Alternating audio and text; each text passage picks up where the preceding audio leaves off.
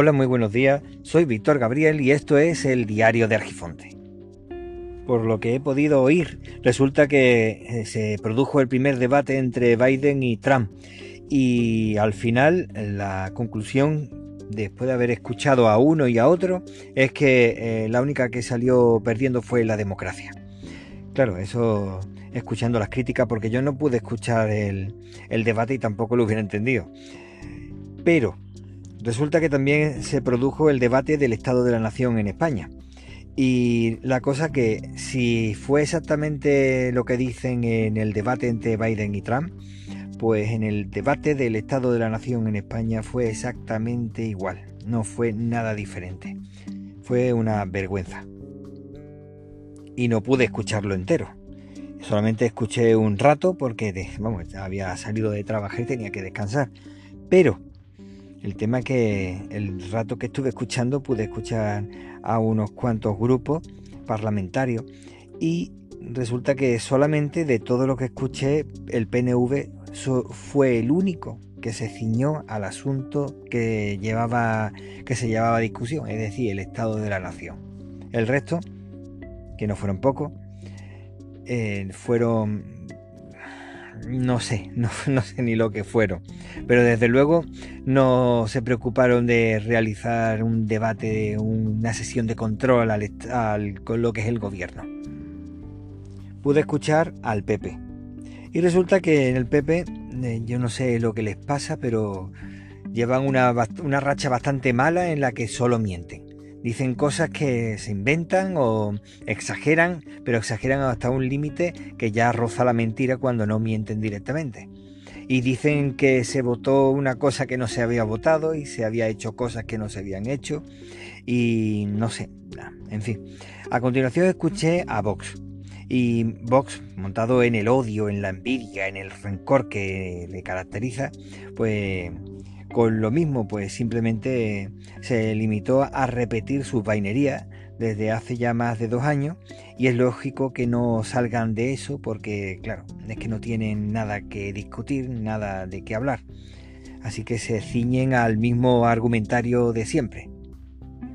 Y resulta triste que un partido, un grupo parlamentario, en lugar de hacer su labor, pues se limite a, a ladrar. Y entonces, claro, ese es el problema que hay, que se le está pagando a un grupo que se supone que está preocupado para, para que la sociedad avance, pero eh, solamente están buscando eh, debilitar al, al oponente, o en este caso para ellos es el enemigo, y ahí hay un grave problema, un grave, eh, pero grave problema de educación.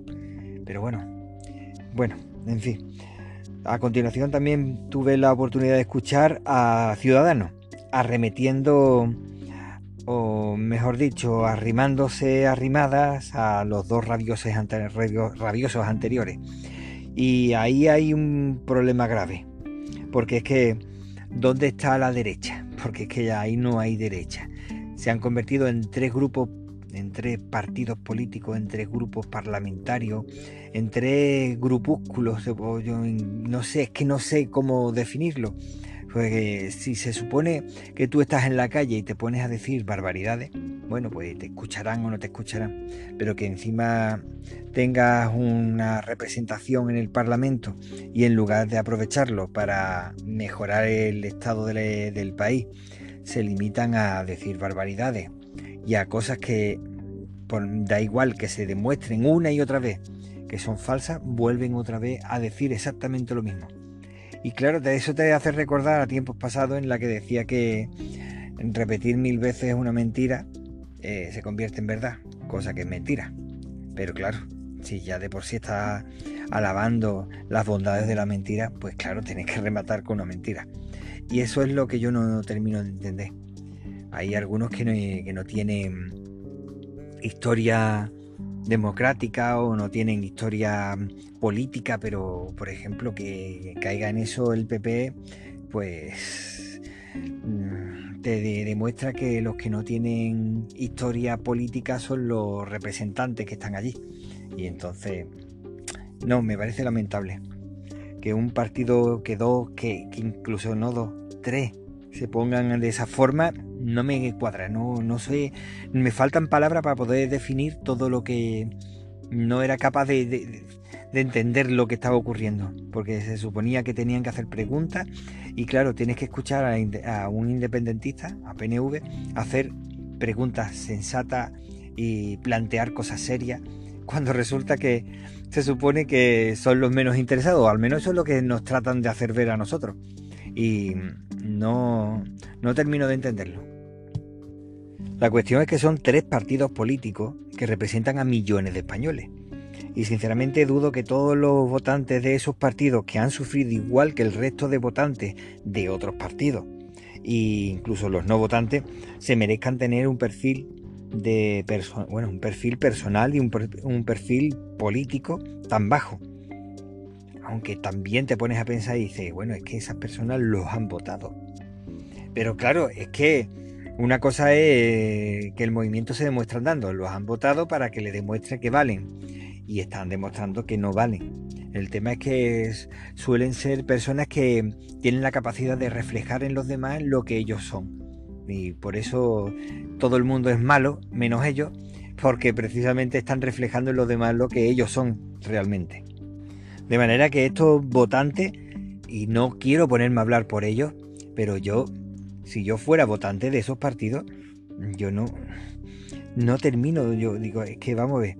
Yo entiendo que haya muchas personas que no tengan educación democrática y por lo tanto se toman la política a modo de disputa, unas disputas áridas que no sirven para nada entre hinchas de partido de fútbol. Pues claro, si nos han quitado el fútbol en estos casos de pandemia, pues se han ido al, a, lo que es la política, porque era lo que había. Y claro, pues han trasladado toda esa rabia, ese odio que tienen, esa forma de, desahogarse, pues lo han transmitido a la política. Y parece que estamos más polarizados. Pero hay que decir que basta. Es que no creo que sea normal que, que nos merezcamos por lo menos la mayoría de los españoles, a partidos políticos que sean tan poco serios, tan, tan irresponsables. bueno, tan irresponsables y tan poca vergüenza tienen algunos que incluso hay miembros de su propio partido que es que se están yendo alarmados por la poca vergüenza que hay. Con lo que eh, te das cuenta que lo único que quieren es entrar en la Moncloa a las buenas o a las malas. Y eso es lamentable. El que diga que, que las cosas se hacen a las malas y por lo tanto eh, el presidente que tenemos ahora entró por las malas es que no entiende demasiado bien. Porque claro, dice, es que resulta que M. Rajoy fue expulsado por las malas y demuestra cómo son las cosas en la política española. No. Resulta que no fue expulsado por las malas, fue expulsado de forma democrática porque ya se ha dicho mil veces que eh, la democracia española, bueno, democracia, el sistema representativo español, resulta que tú votas a un partido político y después eh, en el Congreso llegan a acuerdos y dicen quién va a ser el presidente. Si resulta que el presidente han llegado a un acuerdo que tiene que ser el del partido segundo, tercero o el cuarto más votado, pues será ese, porque han llegado al acuerdo. Nosotros estamos depositando nuestro, nuestra soberanía en esos representantes. De manera que si eso no lo tenemos claro es que resulta que no tenemos claro nada de lo que nada de lo que tenemos nosotros, en qué sistema nos encontramos y que venga cualquiera a contarnos historias eh, demuestra que nos falta un poquito de educación, ya sea educación democrática o, o educación del sistema representativo, llámalo como quiera. Y al final, volviendo al principio, Me parece una locura, pero bueno, es lo que quiero decir. Que lo que ha pasado en el debate de Biden y Trump, o por ejemplo los políticos españoles, no son más que una pequeña muestra a nivel mundial. Y no quiero ser mal pensado, pero si lo fuera, que digo que si lo fuera, que no lo soy, parecería que este hartazgo al que nos quieren llevar, con gente señalando a culpables, que no son más que personas que, se, pasaban por ahí y entonces han aprovechado para ser culpados. Pues no sé, como digo, parecería que lo que buscan es que el mismo pueblo esté deseando encontrar un verdugo local y después se ponga a, reclamar tierra. En fin, lo dicho, creo que hace falta más educación democrática y menos gritos y menos chillidos. Y ahora que me acuerdo, no estaría mal que volvieran otra vez a poner el canal, el canal Parlamento, si no recuerdo mal que se llamaba así.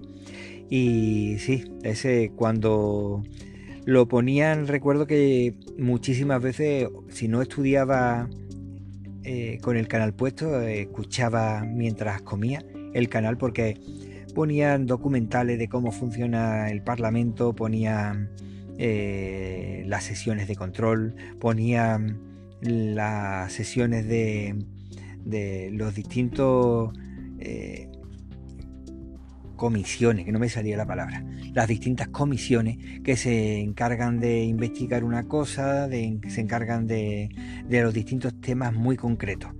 Y era muy interesante porque se aprendía mucho.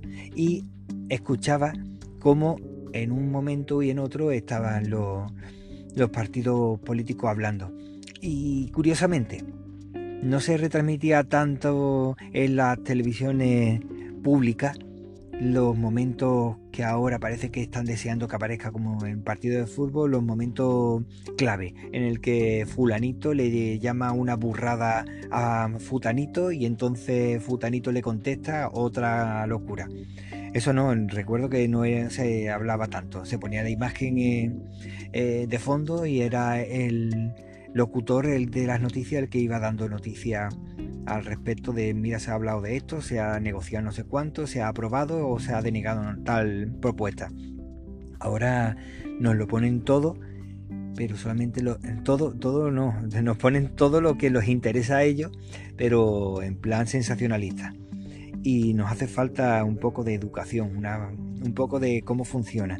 Y en lugar de transmitir tanta mala idea, tanto mal rollo, pues quizás deberían de quitar eso, el que no cumpla un mínimo de respeto por los demás, pues simplemente no sale y, quizá pues solamente salgan grupos parlamentarios como el PNV, que se ciñó al asunto que llevaba la discusión. Punto. Que quizá hubo más grupos políticos, sí, pero yo no los escuché porque me tuve que ir ya a, descansar. Así que yo creo que hace falta un poco más de, de madurez madurez y sensatez y parece que no hay mucho interés en hacer eso. Bueno, esto ha sido Diario de Argifonte y un saludo a todo el mundo. Yo soy Víctor Gabriel, hasta luego.